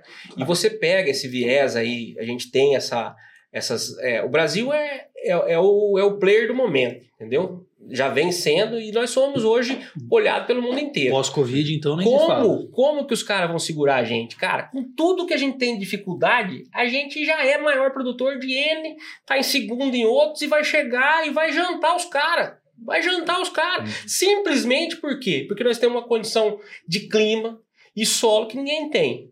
Então a gente ocupa 8% do território nosso que, e já faz um regaço desse. Duas safras. Duas safras, entendeu? Hora que caminhar. Três. Pô, tive no Texas agora. Beleza, o Texas é aquele só. Foi pro Texas. Cara, não quero voltar nunca mais no Texas. Entendeu? Se tudo correr bem. Vou lá pra, vou lá pra assistir um rodeio. Cara, um deserto. Primeiro que nós demos um azar, pegamos o dos últimos 20 anos lá. Uma seca do Calor. cacete. O cara com o pivô central que não pode irrigar porque tem que chover lá na cabeceira, não sei quantos mil quilômetros pra, pra água do subsolo poder ele usar. Pô, nós temos bica d'água na varanda da casa, É, velho. verdade. Falei, o cara entrar aqui na fazenda, nós temos uma bica d'água bonita lá na fazenda, joga um troço de água assim, ó. Cara, isso aí, a hora que a gente tiver a condição de abundância. irrigar, meu amigo, esquece, esquece. Nós vamos jantar. Esse povo pode fazer ficha, nem esse pode fazer ficha e dar com pau. Nós vamos fazer comida pra eles barato, entendeu? É. Chega o pau chinesado. A hora que caiu aquela lei lá do, dos caras que era filho único, chega o pau, pode fazer filho, nós vamos alimentar todo mundo. é, né? Então você tem muito argumento, porque a gente produz, produz com sustentabilidade, temos dado para para Embasar. para embasar, para defender. Esse projeto do MS Carbono Zero, que é um, é um projeto para 2030, não sei se vocês sabem disso, MS vai ser o primeiro, primeiro estado a zerar ah, o balanço de carbono. Que é o quê? Que é você mandar para os caras, para de falar, gente, tá aqui, É. ó, entendeu? O que a gente emite, a gente, a gente traz de Tá volta em equilíbrio. tá em equilíbrio. Isso aí vai abrir porta para nós, cara. Nem de, assim, É, não tem. nós, é. vamos, nós não vamos ter, porque nós, tamo- nós temos um, um ponto que favorece, que a turma bate muito em cima de Amazônia, né? Uhum. Então, por exemplo, Mato Grosso, Mato Grosso tem uma parte que é bioma Amazônia, Uhum. né? E nós O não bioma temos. Amazônia é, é 80-20, né? É, além de ser isso, né? Isso aí também ninguém conta. Isso é uma Não, coisa que o não. cara. Agora que você explica para um cara que tem cérebro, que às vezes você explicar para ele que não tem cérebro, não adianta você explicar. Que você deixa uma área tua. Isso aí você fala lá nos Estados Unidos conversando com os caras, né? caras ficam loucos. Fala, cara, não é possível. Falei, deixa, deixa, deixa lá. Igual você Os tem cara uma fica louco, casa e fala, ó, um- aqui, ó. Deixar um essa- quartinho reservado. É, esse quarto aqui ninguém pode fazer nada. É. Entendeu? É mais ou menos isso. Isso é o quê? É o produtor preservando, simples. Pra, me... pra cara que quer entender isso aí, meu amigo, você põe na mesa o cara entende. Se o cara não quiser, é, tem uma frase do, do, do, do Bartz, que é um cara que foi pioneiro de plantio direto, que é muito fácil você descompactar solo. Mas você descompactar cérebro, Ah, você não descompacta. não, não fizeram Na grade. verdade, o único jeito de, de descompactar é você marretar o cara e acabar ali. Não- Porque é isso que acontece. Então os caras Não vivem, fizeram vivem, grade pra isso ainda. vivem de narrativa, entendeu? Eu quero fazer uma observação seguinte. Eu acredito nisso que foi um viés que foi implantado nos jovens. É, inclusive, eu até faço, faço menção disso que veio à minha memória, que foi jogado pela, pela esquerda no, no país o nós contra eles. Então, tipo assim, é difícil você desconstruir isso, cara. Porque, assim, ó, o que eu vejo em algumas mentalidades hoje ainda é que o produtor, ele parece que ele é um imperador, ele é um cara que ele é o Coronel. mal, ele é o mal, e o, o funcionário tá ali só tomando um rabo, entendeu? Sendo que Sendo não tem nada a ver, cara, entendeu? Eu quero ter- O produtor precisa do colaborador, assim como o colaborador precisa do produtor. Sim. Entendeu? O cara, desculpa até ser um pouco radical, o cara não vai colocar uma tonelada de dinheiro dentro do trator e o trator vai plantar. Precisa de uma pessoa ali dentro do trator. Entendeu? Então o que que acontece? Esse viés que foi plantado nas escolas lá atrás acha que o cara que, que é o mal contra o bem, é o nós contra eles, que foi jogado o preto contra o branco, É. o pobre contra o rico. Aí o que acontece? Para você descompactar esse cérebro, É. entendeu? Não, e aí o que que vem? Eu vou- só vou te falar rapidinho né, do, do, do projeto que é fantástico, que é justamente atacando onde Acho você que está é falando, isso que eu ia falar. que é o de olho no material escolar, entendeu? É, top que é o que demais, Falou- cara. É, top demais. A sociedade se organiza para defender, cara. Como que nós não vamos defender os absurdos que tá na apostila do nosso filho? Né? Essa relação que você comentou agora, cara, eu acabei de fazer um fechamento de safra, uma safra abençoada. Todo o município, graças a Deus, vimos tomando duas pauladas aí seguida. Né? Você senta com teus funcionários ali, nós fizemos ontem essa reunião, tá fresca na memória aqui. E você, cara, você tá distribuindo né, um lucro teu né, no, no comissionamento. Entendeu? Você, você tem as famílias instaladas nas nossas fazendas. Quem faz um agro? Não é, o cara quer o quê? O cara quer pegar uma manchete de jornal e botar que é trabalho escravo, que é não sei o quê, fazer barulho. Mas o grosso do agronegócio brasileiro é pautado dessa maneira, entendeu? De distribuir o, o trabalho. Porra, pega aí, cara, você conversa com qual- qualquer um da cidade. O cara hoje na- nas propriedades, um cara capacitado, que atua numa fazenda de médio porte aqui no município, ele tem um salário bom, ele mora na propriedade, isso já livra ele de aluguel, de energia, de água. Então, o- isso já fica de recado pro jovem. Pô, tô em Sim. Maracaju, cara. Aqui não vai me faltar oportunidade no agro. E se eu for pro agro e trabalhar, que aí entra a Sim. contrapartida, eu tenho que trabalhar, eu tenho que produzir, nada cai do céu. Isso aí você esquece, meu amigo, não tem almoço grátis. Se você não, se você não der o sangue, você não vai virar nada. Pronto, acabou. Vai ficar aí nos botecos, igual tinha mais. Você tropicava em bêbado aqui em Maracaju na época nossa de, É. de guri. Hoje não tem tanto. Pelo menos eu, eu não ando andando também nesses botecos. Mas de toda forma, cara, então é isso, entendeu? Ó, só nisso aí que você falou rapidinho. Não paga água, não paga luz, não paga aluguel, não paga internet. Às vezes não paga comida. O alojamento, o cara já livrou em 2.500 reais. Isso aí, cara. Não, e- Aí e, e você- outra fartura, que eu fui, Não, fui em São Paulo é, recentemente. A forma como se alimenta. A fartura outra. que- Cara, existe aqui é fora do na comum. padaria lá, eu sei quanto que os caras ganham. E os caras ganham, tem que pegar metrô, tem que pegar não sei o que, tem que voltar. Bicho, entendeu? Lá na fazenda, você acordou, tá no trabalho. E o cara tá lá, e a qualidade de vida, é guri, tá lá. Hoje os gurizinhos. Não, e hoje não falta nada. Entendeu? Não falta nada. O cara tem internet, é tem coisa, energia. né? E igual você falou, lá em São Paulo o cara gasta metade pra ganhar inteiro. Cara, ali Ele é gasta uma metade pra ganhar inteiro. Não, e, e o experiência tempo, lá. e o tempo, cara. O cara, Sim, tipo assim, o tudo. cara acorda 4 horas da manhã pra começar a trabalhar É, cara, 7. Entendeu? E o cara vai passar aperto o resto da vida dele. Agora aqui, e aí falo pro jovem, já que é o foco, a gente acabou entrando, e a gente tem que tentar mudar a jovem, porque velho você não direita mais. Pensa nisso. Nós estamos em Maracaju, a capital do agro do Mato Grosso do Sul, brotando oportunidade. Brotando, brotando. Se o cara for médio aqui, ele tá feito. Se ele for É bom, ele É voa. verdade. Entendeu? E o cara quer. Tudo bem, cada um, cada um é cada um. Cada um pode se. Pô, o cara pode se destacar em N áreas, né? Não, e o agro tem essa, Mas essas nuances. quando você faz essa, essa, essa relação do que o agro pode trazer de benefício para você ter uma carreira, para você ter uma vida, é, uma qualidade de vida, cara, eu fico olhando. Pô, a gente é pequeno, nós começamos ontem, entendeu? Lá na fazenda, e a transformação que, que a agricultura, é, que nós fizemos lá. Ontem na reunião, meu irmão mesmo comentou, falou: a gente tocava essa fazenda com dois caras, entendeu? Era quatro tereré por dia dava pra tomar, porque era, porra, era só. Era só pecuário, o cara ia lá de manhã, ia, ia dar uma, uma parar rodeio, que a turma falava, vai lá, sai com o cavalo, olha o gado, pô, de tarde ficava no serviço ali em volta, entendeu? Pô, hoje lá, é, só morando na fazenda já são quatro famílias, mais o pessoal alojado. Então tem um dinamismo. Isso aconteceu na região como um todo. Sim. Maracaju planta 330 mil hectares de soja. É, ontem eu estava com, com o Shima lá conversando, pô, no meu tempo era 220. É. E, e falava que não ia crescer mais. E se você olha, eu pedi um, um, um trabalho da, até da, o, que o Marcos aí su- sugeriu para a gente participar. Nós vamos, nosso prefeito vai, se Deus quiser, né, prefeito? Vai fazer todas as pontes do município de concreto. Coisa boa. E aí a gente participou, pedi para a ProSoja um estudo é, Da da, ocupação de solo do Mato Grosso do Sul, para a gente tentar fazer um negócio balizado em técnico, não falar, ah, puta, essa ponte aqui atende mais gente, vamos começar por ela. Sim. Cara, a hora que você olha, não tem. Por quê? Porque tudo, tudo é produção, entendeu? Tudo. As regiões de mais areia que a gente tinha no município, você pegar essa beira do Santa Maria, virou tudo lavoura. Cara. Então hoje você. E ainda, que foi uma coisa que aconteceu, infelizmente, na nossa região, que foi essa questão das usinas saírem do, do município, né? A gente fechou a. Fechou a, Maracaju? a Maracaju e depois a Tonon e Itaparado, entrou muita área de cana também, então, para agricultura. Então, é, a gente cresceu muito na área de produção. Por isso que é, é difícil bater a gente em, em produção, né? Mas assim, então, só, só voltando nesse assunto, eu acho que é uma oportunidade, eu acho que o jovem tem que olhar atento e a gente, como sindicato, tem que buscar capacitar esse jovem, porque eles vão fazer a diferença para nós lá na frente, para o Sim. produtor rural. E isso vale para todas as áreas. Com certeza. Fábio, o seguinte, cara, é... eu queria falar um pouquinho também, agora que você tá por dentro aí da organização tudo aí, ficamos dois anos sem espomar, né, cara? Como que, que é espomar aí, para quem tá na frente, o presidente ali, né? Como que é essa ótica ali do presidente ali? Porque a população, ah, vamos lá, tá tudo pronto, né? É. Fazer o pau pegar. Cara, Doutorado. Eu Tipo- vou te falar assim que pra mim foi uma grande experiência, sabe?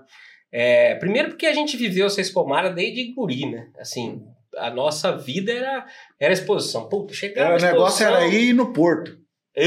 Rapaz. Não vamos entrar nesses detalhes. Mas era por ali, cara, entendeu? Então, assim, a gente tem mais ou menos a mesma idade, sabe da importância que é. Então, esse ano, depois de dois anos de pandemia, que foi uma merda essa pandemia, pra falar uma palavra, não, não por a gente ficar sem frequentar o lugar, mas pelo tanto de vida que perdeu. Provavelmente Sim, o muitos de contexto, né? vocês perderam amigos, familiares. No meu caso, 130 teve. milhões de órfãos, falou a Soraya Tronica. Puta merda! Ele esperou a noite inteira pra falar isso. É igual aquela, aquela, aquele vídeo do Lula que viralizou Nossa. uma vez, né? Que falava "Ah, porque eu falava que eu trombava com 30 milhões de, É, de rua, né? Tomar no. Né? É. Mas vamos lá. vamos lá. Então, de toda forma, então pra gente ali, pra mim já foi. é, não teve a exposição no meu primeiro ano de mandato, né? E aí ficou aquela responsabilidade. E quando a gente foi começar a conversar sobre a exposição, que primeiro ainda tinha aquela dúvida, eu tinha um- uma informação de dentro de casa, né? Que era meu irmão, que é secretário de saúde, né? O Thiago. Pra saber, né? Pô, vai ter, não vai ter, vai acabar esse trem, lá. não vai, que hora que vai, que hora que não vai. Primeira abre o onda, segunda onda, terceira onda, Fecha o onda. comércio, é isso aí. A, a onda toda hora chegava, então, e isso a gente tem que fazer lá atrás, né, cara? É. Você tem que fazer lá Não, atrás. planejamento. Pra saber, eu tô louco pra definir logo essa eleição, pra eu saber o tamanho do buraco que vai ser, né? pra, pra onde nós vamos pensar a espomara do ano que vem. Mas essa espomara, como teve essa, essa questão da pandemia, a primeira coisa que eu fiz, eu já tomei burdoado dos expositores, foi aumentar para dois finais de semana. Não sei se vocês lembram, mas a espomara estava num formato mais enxuto, em função de tudo que, que virou, né? Assim, são muitos dias, né? No nono dia eu descobri que realmente são muitos dias para você ficar, stand, fica cara, brincadeira pro expositor, mas como ficou dois anos sem ter, eu consegui relativamente convencer todos que realmente era o momento da retomada e a gente precisava dar oportunidade pro cara se divertir espaço, né? mais tempo, porque o grosso da população tem um final de semana, né? De repente um Uhum. final de semana só. E como todas as festas que aconteceram, até antes da Espalmar, a festa da linguiça foi um sucesso, o Clube do Laço foi um sucesso, a gente foi e falou, cara, eu acho que essa Espalmara vai dar rock. Fomos atrás de parcerias, conseguimos fazer pela, não pela primeira vez, mas depois de muito tempo a gente conseguiu fazer 100% dos shows aberto, né, sem cobrar a entrada. Então, é, eu falei isso pro, pro Marcos Caldeirão na primeira reunião nossa. A Espomara é a festa da cidade. Cara, ela não é. A festa da linguiça é uma excelente festa, movimenta bastante coisa, mas é para uma parte da cidade. Vem muita gente de fora. A Espomara, eu vou lá, eu com vintão no bolso, se eu não tiver que pagar uma entrada, eu como um pastel e uma cocada e tô feliz e vou embora, entendeu? E é todo mundo, ela é acessível, Acessível. todo mundo pode participar. Né? E o cara espera por isso. Então, imagina o cara que espera o ano inteiro pela Espomara esperar, esperar três, né? Porque a diferença de, Uhum. de uma que teve para duas que não teve para outra, que são três anos sem o cara festar. Então a gente foi construindo essas parcerias, e aí entra essa questão nossa de ir atrás, de conversar, buscar é, é, desses entes né, públicos aí o apoio. E fui muito bem recebido, a prefeitura, uma grande parceira da Espomara, o governo da mesma forma, conseguimos. é, eu eu fiquei até impressionado porque eu nunca tinha visto, né? É, a estrutura que nós montamos ali de tenda, de camarote, de tudo, Uau. fizemos um negócio bacana também. Como a gente conseguiu tudo via Estado, eu, lógico que o sindicato não quer lucro de nada. Então a gente fez o, o camarote solidário, não sei se vocês acompanharam. Com isso aí. certeza, eu já ia falar disso. ó. Foi bom pra caralho. É, Pode falar caralho. Não, Não dá nada. aqui em já falou. Qualquer coisa você manda um pi daqui Parece que o lá. máximo Tranquilo. Então, conseguimos, cara, junto com. Quanto uma- que deu esse camarote aí? Deu 51, 52 mil reais, que foi direto, coincidentemente, a pessoal da prefeitura estava alugando a casa lá, em Barretos. Barretos e a- né? fizeram, fizeram a mobília toda da casa com esse dinheiro. que legal, mano. Então ficou Que um massa. carimbo aí de uma festa é, solidária. E é isso, cara. Entendeu? Eu acho que assim. Fábio, só para eu pegar um gancho rapidinho aqui, inclusive você que está assistindo nosso episódio, é o nosso QR Code vai estar aqui. É da Mapec, né? É, então o nosso diretor vai colocar aqui o QR Code. Então fala aí, Thiago, quem quer doar lá um cinquentão lá? Eu já esqueci a rima porque eu fico muito nervoso. É. Eu fico muito brabo porque você fica aí tomando esse litrão e não doa cinquentão. Então, cria vergonha na sua cara, seu salafrário. Ah, Coloca aqui, hoje, né? coloca aqui o celular aqui, doce. Só dá uma lidinha, abre o aplicativo da caixa lá e digita Olha, ó. 500000. Acabou de chegar uma doação aqui, ó. Do, do sindicato rural. hein? Olha, cara. Ô, louco!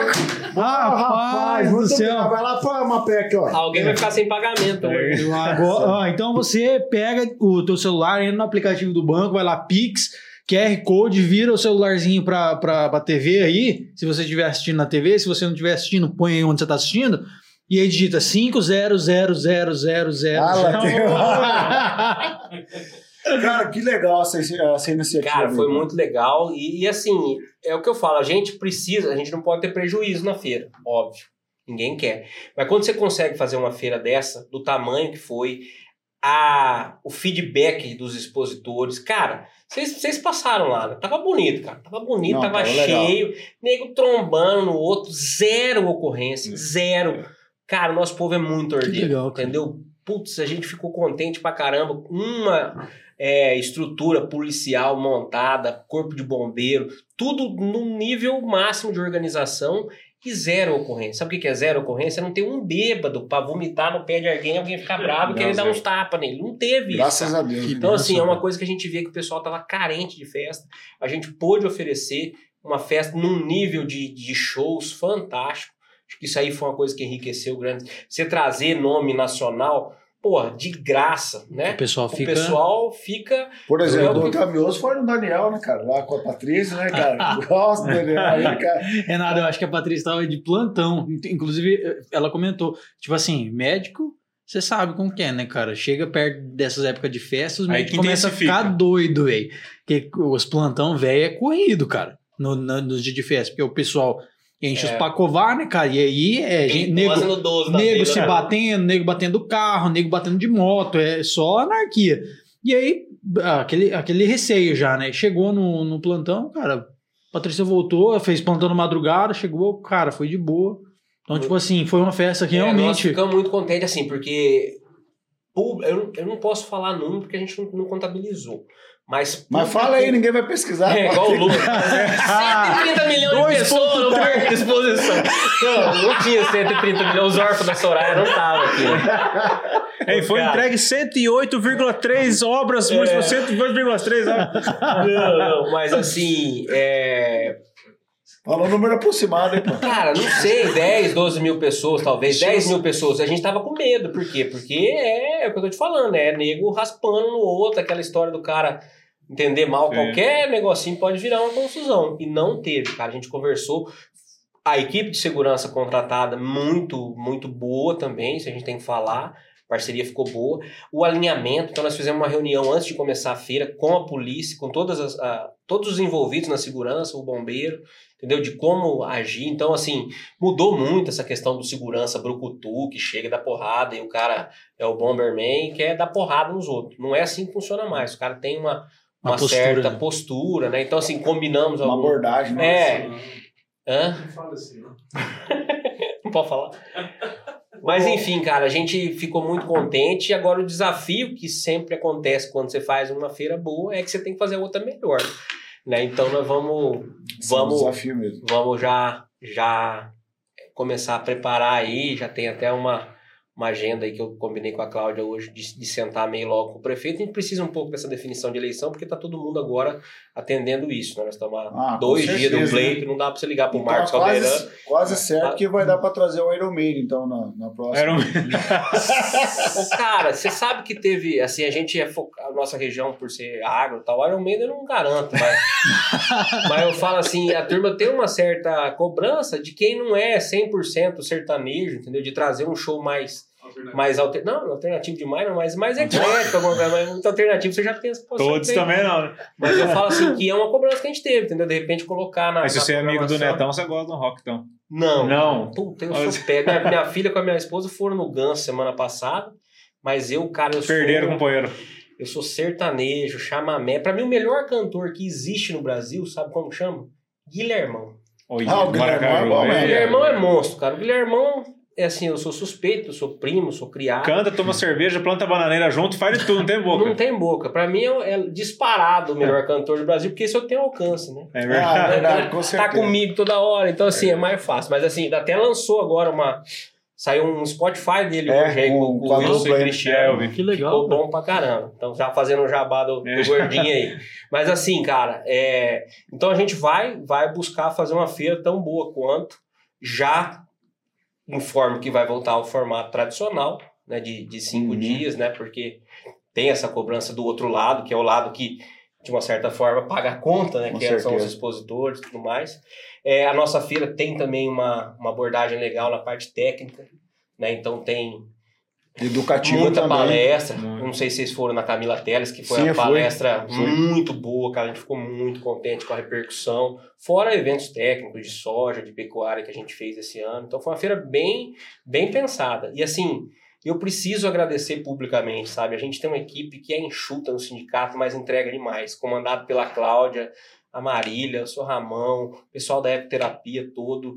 É pouca gente que faz muita coisa. Então, assim, dá orgulho de trabalhar com essa turma. A gente sente é, confortável de saber que tem pessoas ali que, que realmente vivem, é, vestem a camisa, engajamento Respira o negócio. respira o negócio. Então eu sou muito grato e acho que é, é importante. A Cláudia já teve aí, já contou, vocês conheceram um pouco dela, ela é fantástica e, e as meninas todas lá que, que, que atuam são muito a mesma pegada, ela passa isso pra Compra a ideia, né? Exato, cara. Ô, Fábio, cara, é o seguinte, a gente tem algumas perguntas aí que é, estão no currículo do café, né, cara? Então, hoje, né, depois de passar uma pandemia, você morou fora, tem experiência fora do, do país, né, cara? Eu acho legal isso aí. Tipo, teve uma outra vivência lá dentro e só teve certeza que nós somos abençoados demais, né? Privilegiados. Privilegiados, né, cara? Eu queria que você compartilhasse com a gente o seguinte, cara, é, com essa tua vivência de vida, que quais serão são as tuas três prioridades, cara, de vida, né, cara? De uma a três, né? Porque eu já entendi que você é um cara muito família e tal, né? Mas a gente queria que você compartilhasse um pouquinho com a galera, com os cafezeiros aí, quais são as suas três prioridades.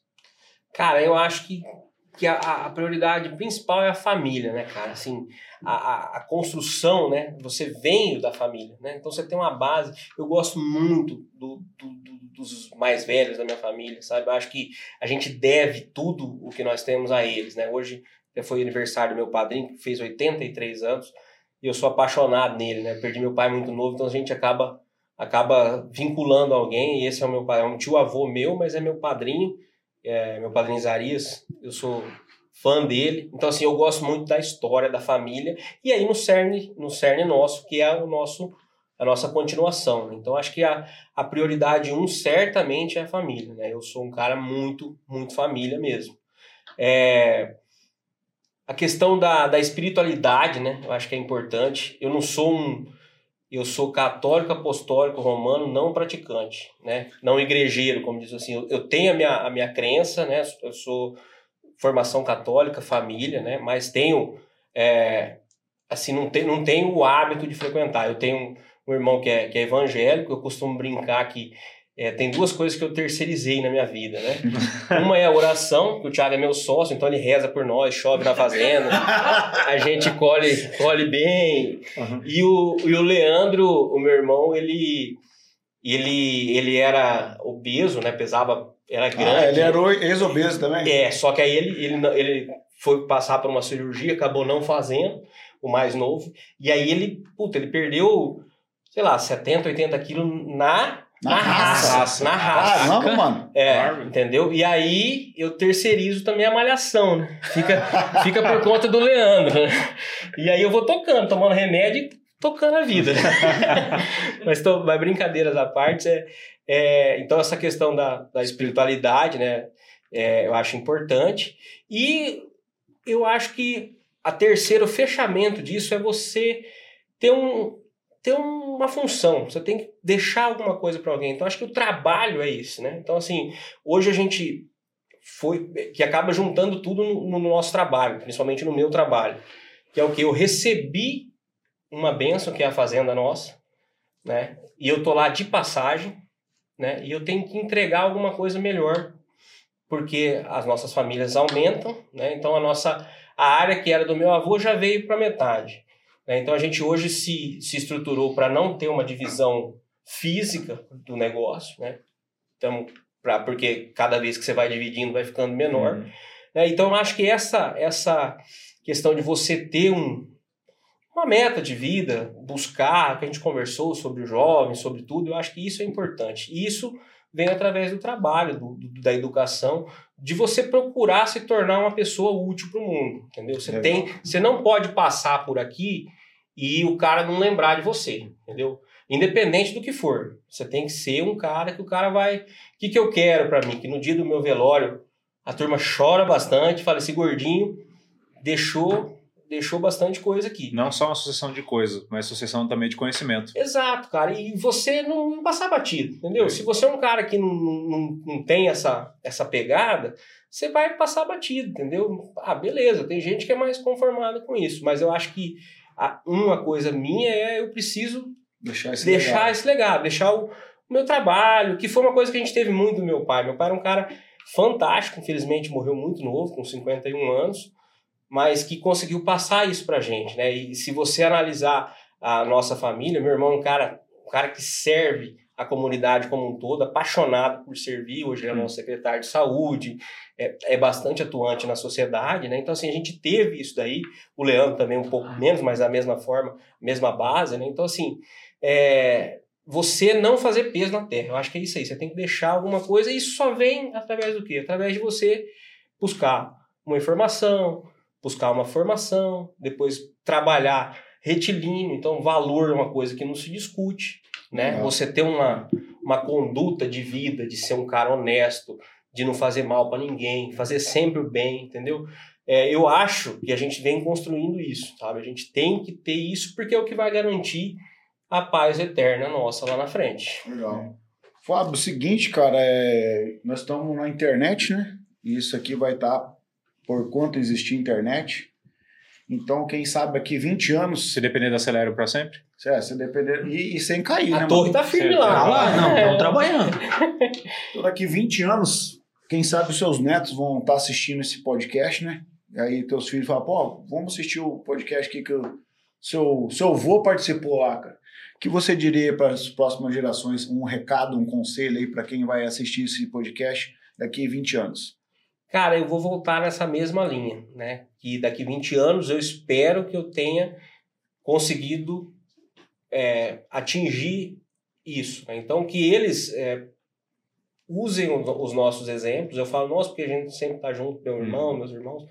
Então, assim, usem os nossos exemplos para ter o alinhamento da vida deles. Então, o que eu gostaria de dizer é, meu neto, se você estiver vendo daqui 20 anos, Opa, olhei para baixo. Meu neto, se você estiver vendo daqui 20 anos, espero que o seu avô tenha conseguido passar para você a importância da família, a importância de ser alguém na vida, que do trabalho, né, de, de ter Deus na sua vida. Então, assim, eu volto na mesma tecla. Acho que é importante é a gente não fazer peso. E, e eu espero que quando você ou, ouvir e ver isso aí daqui 20 anos, você tenha orgulho, da mesma forma que eu tenho orgulho dos meus pais, dos meus avós, dos meus bisavós e de toda a família que, que rodeia aí todo mundo. Caramba. Boa. Cara, acho que ele foi o cara mais direto pro futuro, hein, mano? mesmo.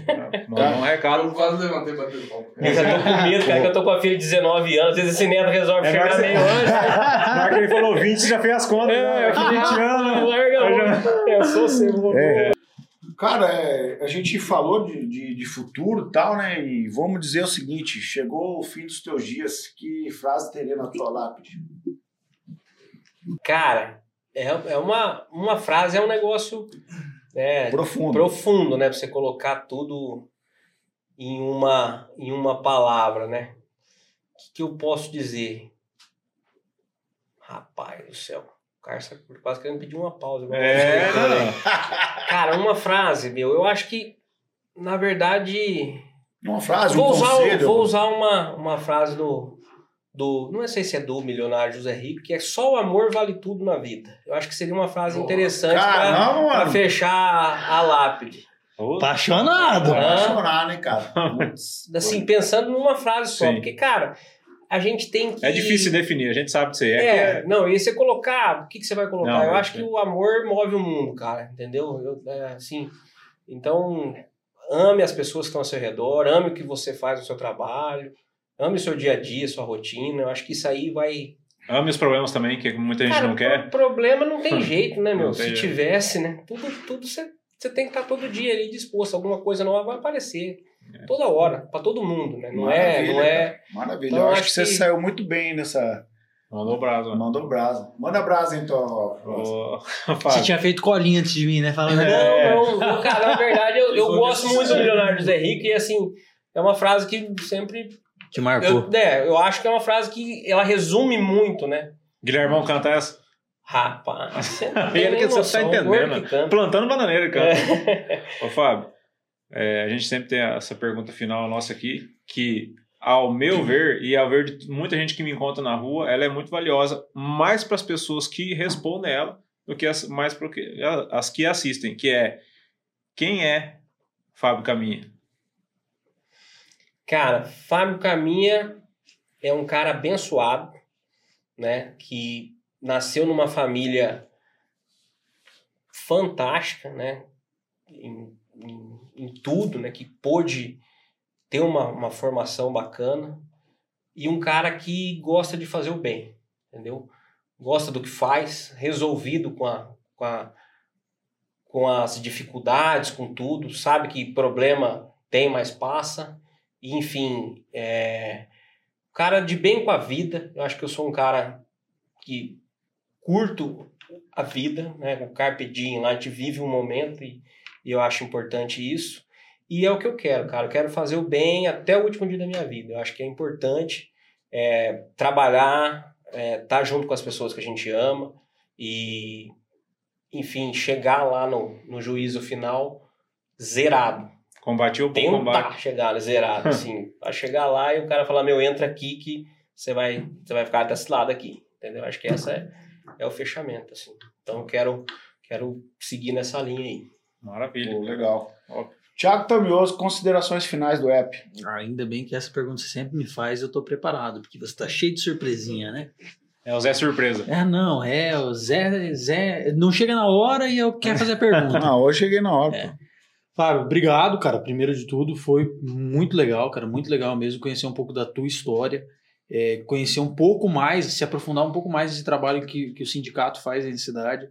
Esse negócio da, da exposição esse ano foi um negócio ímpar, cara. Foi muito bacana. A gente teve a Cláudia aí falando com a gente antes da exposição e agora vindo você depois trouxe esse número aí da, da, da associação que auxiliaram lá. É muito bom saber disso, é mu- muito bom saber que é, você compartilhou um dado ali que eu achei bem interessante, que né, o 02, que é o que faz tudo isso aqui acontecer. Isso é muito legal porque, é, como você mesmo falou, não existe almoço grátis. Então as pessoas têm que saber que o curso que ela está fazendo lá, apesar de ser gratuito para ela, na realidade está custando. Tem alguém que está demandando tempo para fazer aquilo lá. Tem alguém que está demandando preparação para fazer aquilo lá. Tem gente que estão demandando expectativas em cima daquela pessoa. Então, assim, é muito bom é, ter você aqui na íntegra para falar sobre isso com a gente e para esclarecer para as pessoas de fato o que está acontecendo. Porque tem muita gente que tem essa informação, mas não faz nada com ela, mas tem muita gente que não tem. E essas pessoas que não têm essa informação, hoje elas estão tendo, porque você está aqui passando lá para gente, e agora cabe a elas decidir o que vão fazer com essa informação, né? Com certeza. Obrigado, cara. Valeu, Álvaro. Lanza, considerações finais do app.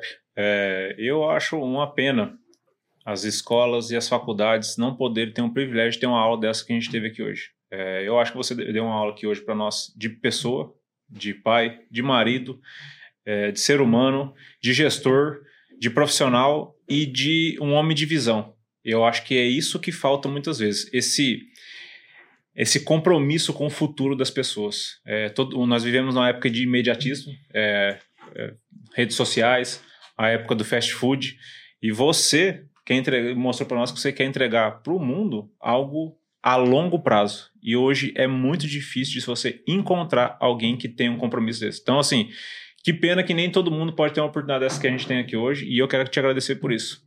Imagina, cara. Acho que Na verdade, primeiro eu vou agradecer vocês, o show ambiente. Calma aí, cara. Ah, não pode ainda? Não, calma porque eu tenho que falar ainda. É, então. E eu perdi o time. corta, corta aí. Ei, Foi eu mal. perdi o time, entendeu? Porque eu, eu deixo pra falar Como por último. direto pra mim, foi o cara que tem que responder. Não, eu, eu falo sempre por último para agradecer o, convidado, mas é o seguinte, cara. Primeiramente, fiquei muito feliz que te mandei o WhatsApp, você me respondeu na hora ali, cara. Eu, poxa, vamos lá tal.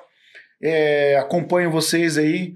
E, cara, hoje eu tô de frente com um ser humano que eu, o que me marcou hoje, qual que é o sentimento que você deixou em mim? Entregar de volta para a sociedade. Eu vejo assim que nós todos aqui nessa sala aqui, nós temos recebido muito de Deus. Muito. Talentos gigantescos está em, em nossas mãos. E o que nós temos feito com isso? Devolver de volta para a sociedade, cara, é um sentimento de gratidão. E eu pego isso, tem uma passagem bíblica que foi o próprio Jesus que disse que aquele que quer ser o primeiro, sirva a todos. Então, essa forma tua, pô, você podia sentar no conforto do teu sofá, da tua fazenda e ficar ali, cara, e tava tudo bem. Mas você é um cara inconformado, como o Álvaro disse, um cara de visão. Falou, não, eu não posso ficar aqui parado. Eu preciso devolver para a sociedade isso. Eu preciso gerar valor. E dentro desse valor é aquilo que está dentro de você, que você quer deixar para tua família, para teus filhos e para a sociedade, que é o legado. O que, que é o legado? É uma herança sem dívida. Então, isso é fantástico, cara. Eu fico assim, muito feliz de ter uma mesa com uma, com uma pessoa que carrega valores que vão fazer a diferença no futuro das gerações, cara. Que é o que o Alvo falou. As pessoas estão preocupadas no agora, mas eu estou de frente com um cara que pensa não só no agora, mas no futuro. Muito obrigado por estar com a gente aqui. Cara, vou, vou agradecer vocês, cara, pelo convite, que foi um bate-papo gostoso. Pude passar um pouquinho da minha pouca vivência. Eu espero que daqui a 20 anos, quando a gente for repetir os 60, a gente possa estar compartilhando mais coisas. E agradecer mesmo vocês, a oportunidade da gente também falar né, para os nossos amigos, para as pessoas que estão, às vezes, trombando com a gente aí todo dia, entender um pouquinho mais da, da onde a gente veio, né, cara? Eu sou muito preocupado com isso. Tenho um, uma enorme, é, um enorme orgulho do sobrenome que eu carrego, sabe? De, das famílias que a gente. Da onde a gente veio, né? Eu acho que um pouco foi traduzido nesse livro, mas é a mesma ideia, entendeu? A gente tem que saber da onde a gente veio e tem que imaginar onde a gente vai. Né? Então, essa questão, é, eu acho assim, nós estamos vivendo um momento único, né? A nossa cidade, ela é abençoada, ela tem um passado brilhante, mas nem começou, cara. Hum. Nem começou. É, a gente está vendo aí nos próximos anos, isso é, como diz o Paulinho Gogó, é fato venéreo mesmo, já vai acontecer, né? Que é essa, esse bom logístico que nós vamos ter aqui no município, né? As agroindústrias chegando cada vez mais. Então, assim, se hoje o Maracaju é uma, uma, uma cidade abençoada, projeta 10 anos, cara. Isso aqui vai ser é, coisa de primeiro mundo, né? É, não, não, não ia tocar no assunto, mas eu vou tocar primeiro, principalmente para finalizar. Provavelmente quando o episódio for no ar, a gente já vai ter tido o resultado das eleições, né? Então, sei lá, tomara que. que Tenha dado certo. É, exato, tomara que tenha dado certo. Então, acho que nós estamos num momento único no, no nosso país. É, temos que ter é, uma, um posicionamento nesse sentido. Então, é, pensando em Brasil, eu acho que a parada é, é ou vai ou racha. Então fica aí.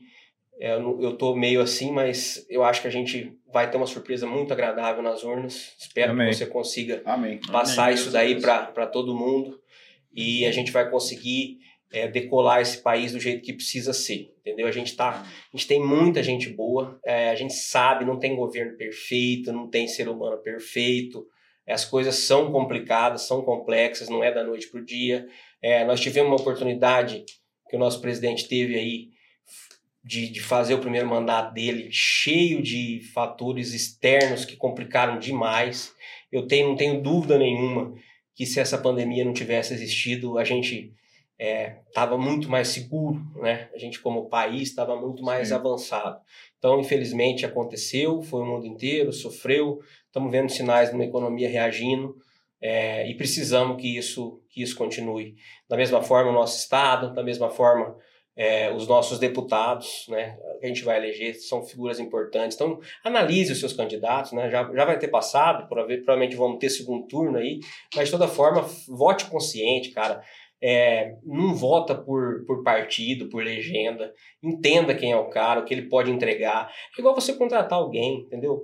Vai atrás de informação, tira referência, gaste um pouquinho de tempo para você depositar um voto consciente. Então, acho que é um momento é, oportuno, né? A gente está dois dias de uma, de uma virada de chave, de uma, uma coisa que a gente precisa realmente que aconteça. Então, fica aí esse, esse fechamento aí também, é, essa mensagem. É, e pensando de novo no nosso município, projeta 10 anos para Maracaju e a gente vai, vai ver essa cidade bombar ainda mais, cara. Não, é isso Legal. aí. Quem quer encontrar o Fábio aí nas redes sociais, como é que faz? Cara, eu tenho, eu tenho assim, eu não tenho essas coisas modernas, TikTok e, e, e como é que chama o outro lá? Instagram? Twitter. É só, os, é só os dois aqui. É, não, eu, eu tenho um Instagram que também sou, não sou muito ativo, mas é fábio.caminha e o, e o Facebook é Fábio Caminha. É onde tá lá. E aí tem as redes do sindicato, o sindicato tá lá 21 a 24 horas por dia, mas horário comercial você. Pode contar com a gente por lá também. 24 horas por dia sem, sem enrolar a É, Cláudia, a né? Cláudia tá ferrada, né, coitada? Ela trabalha tanto, vou arrumar mais rolo. Mas assim, não é difícil de me achar, não. Fala aí, Álvaro Lanzo. Quem E quer encontrar o Café Brother, como é que faz? Café Brother no Instagram, que o pessoal tá todo seguindo a gente agradece muito por isso. E tam, vamos agradecer vocês também pela os inscrições no YouTube. Até eu tô inscrito no YouTube agora. Você acredita que o cara não era inscrito no canal, cara? Não, é que eu também sou, eu sim, eu sou, eu sou. Não, não, não, A gente é meio cocôzão. Aí, tipo assim, Gago. igual, não sou igual esses guri que são do TikTok, faz dancinha, faz tudo que você imagina, faz. Twitter, Instagram, Tinder não, Tinder não, Tinder dá problema. Mas eu não sou tão ligado igual os guri, eu tinha, mas agora eu tô lá e o negócio tá bombando. Valeu aí, galera. Se inscreve Galera, no canal. Galera, cara, eu tô impressionado no TikTok, mano. Chegamos pertinho de 10k, 10 mil seguidores no TikTok, cara. É, tô impressionado, cara. E no Instagram, galera, dá o like aí, deixa seu comentário. Muito importante pra nós lá. E o nosso QR Code, fala aí, tchau, diretor. Pra quem quer a associação essa, essa vez mesmo? Você já falou que era uma PEC. É a MAPEC, É, então. agora não então tá bom, é, vai ser a MAPEC aí. Gente, muito obrigado por ficar com a gente até o final. O que, que o nosso convidado merece? Opa! Ó, Uma salva de palmas. Valeu, gurizada. Valeu, valeu, gente. Valeu. Finalizando.